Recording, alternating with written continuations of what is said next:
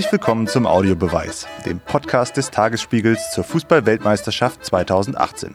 Mein Name ist Hannes Soltau. Das erste Wochenende der Weltmeisterschaft steht vor der Tür mit spannenden Spielen wie Island gegen Argentinien am Samstag und natürlich Deutschland gegen Mexiko am Sonntag. Mein Gast heute ist Ilja Benisch vom Magazin Elf Freunde, die auch bei der Beilage des Tagesspiegels mithelfen. Hallo Ilja. Hallo Hannes. Ja, nun ist es soweit. Äh, diesen Sonntag ist das erste Spiel der deutschen Mannschaft. Was können wir denn erwarten? Ich meine, die deutsche Mannschaft war ja zuletzt jetzt nicht sonderlich souverän. Das Gute ist, die Mexikaner auch nicht. Die letzten drei Spiele, ich habe es mir extra nochmal rausgeschrieben. 0-0 gegen Wales, ein 1-0-Sieg gegen Schottland, den hätten wir beide auch noch hingekriegt, glaube ich. Und ein 0-2 gegen Dänemark. Also das macht jetzt nicht gerade Angst. Und ich habe mir auch den Kader der Mexikaner nochmal angeschaut. Der Spieler mit dem höchsten Marktwert hört auf den schönen Namen Hirvingen Lozano. Noch nie gehört, du? Nee, nee siehste? Spielt in Holland bei PSV Eindhoven und hat immerhin einen Marktwert von 25 Millionen, aber ich habe den wirklich, und ich mache das beruflich, nicht wirklich auf dem Schirm. Insofern müssen wir, glaube ich, nicht wirklich Angst haben vor der Mannschaft. Äh, Säule des Teams übrigens Rafael Marquez, den kennt man vielleicht noch. Ja, ja. Der ist 39 Jahre inzwischen und wenn er nicht gerade Fußball spielt gegen Deutschland, dann schlägt er sich mit Vorwürfen herum, er würde für Drogenkartelle arbeiten. Oh, oh. Also eher eine bunte Truppe. Ja, na, da sind wir mal gespannt. Und äh, wenn man jetzt nochmal zum deutschen Team kommt, ist denn die deutsche Mannschaft noch ein Turnierteam oder würde man sagen, äh, das ist ein Ruf von früher? Ja, das ist ja immer so Floskeln, da weiß man ja nie, was zuerst da war, wie mit Henne und Ei, äh, die Floskel oder der Tatbestand. Tatsächlich ist es so, auch das habe ich nachgeguckt, ich bin ja vorbereitet. 1990 zum Beispiel haben wir im ersten Spiel gegen die Geheimfavoriten aus Jugoslawien ja 4-1 gewonnen. Das galt dann so als Initialzündung. 2014 wurde Portugal mit 4 0 geschlagen, immerhin am 4. Europameister, wie wir wissen. Das heißt, es gibt schon so eine äh, Tradition im ersten Spiel stark, im zweiten dann oft ein Unentschieden, damit man im dritten nochmal bangen muss. ähm, aber im Ende des Tages, Deutschland ist, glaube ich, immer über die Vorrunde hinausgekommen. Und äh, Mexiko, Schweden und Südkorea, da können auch eine Spontangrippe äh, ins deutsche Watutinki-Lager einfallen. Das wird, äh, wird wohl klappen.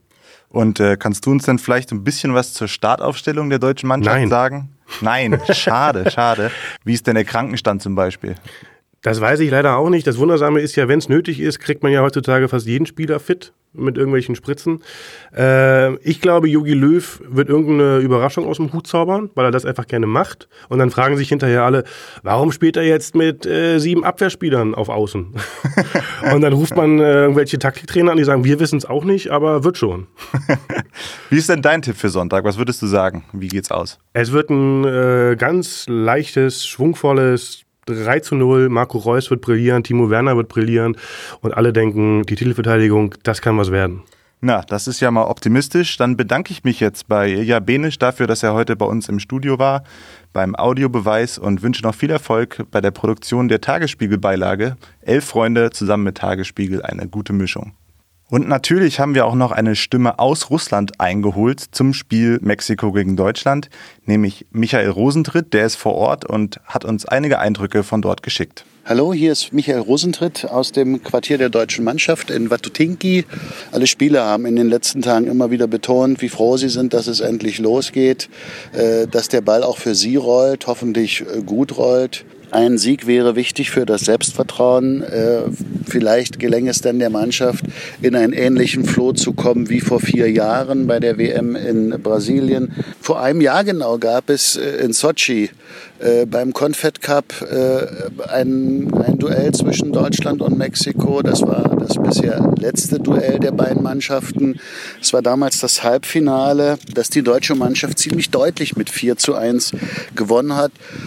Joshua Kimmich, einer, der vor einem Jahr dabei war, sagte, dass die Aussagekraft aber äh, äh, dieses Spiels eine relativ geringe sei für heute, denn insbesondere die deutsche Mannschaft hat natürlich heute ein, ein anderes Gesicht. Die Weltmeister, die im vergangenen Sommer geschont worden sind, sind jetzt wieder dabei.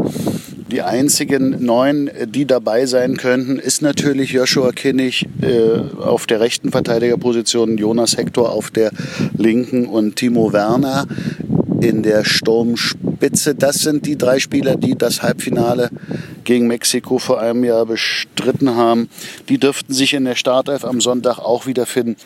Die letzten zwei Tage haben die, äh, hat die Mannschaft von Joachim Löw hier in Watutinki auf dem ZSKA-Gelände sehr intensiv trainiert. Äh, man merkt es in den Gesprächen und wenn man die Spieler beobachtet, dass doch die Anspannung äh, zunimmt. Äh, Toni Kroos etwa sagte, dass er wirklich froh sei, dass es endlich äh, losgeht und wie gut es ist gleich gegen einen starken Gegner, ganz sicher den stärksten Gruppengegner ran zu müssen. Man müsse sofort da sein und äh, sich keine Nachlässigkeiten äh, leisten, nicht da, dass da einer auf falsche Gedanken kommt. Natürlich dürfen wir nicht vergessen, dass auch noch andere Spiele an diesem Wochenende stattfinden. Und eins davon ist besonders spannend, nämlich Island gegen Argentinien. Und Sven Goldmann hat sich die Mühe gemacht, mal einen kleinen Ausblick auf dieses Spiel zusammenzustellen.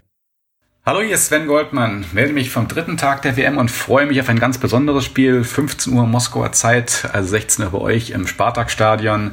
Island gegen Argentinien. Hat es noch nie gegeben bei einer WM. Wunder was. Island war auch noch nie dabei. Favoritenlage, klar, alles Rechte mit Argentinien. WM-Zweiter, Lionel Messi, was soll da passieren? Naja, schauen wir mal.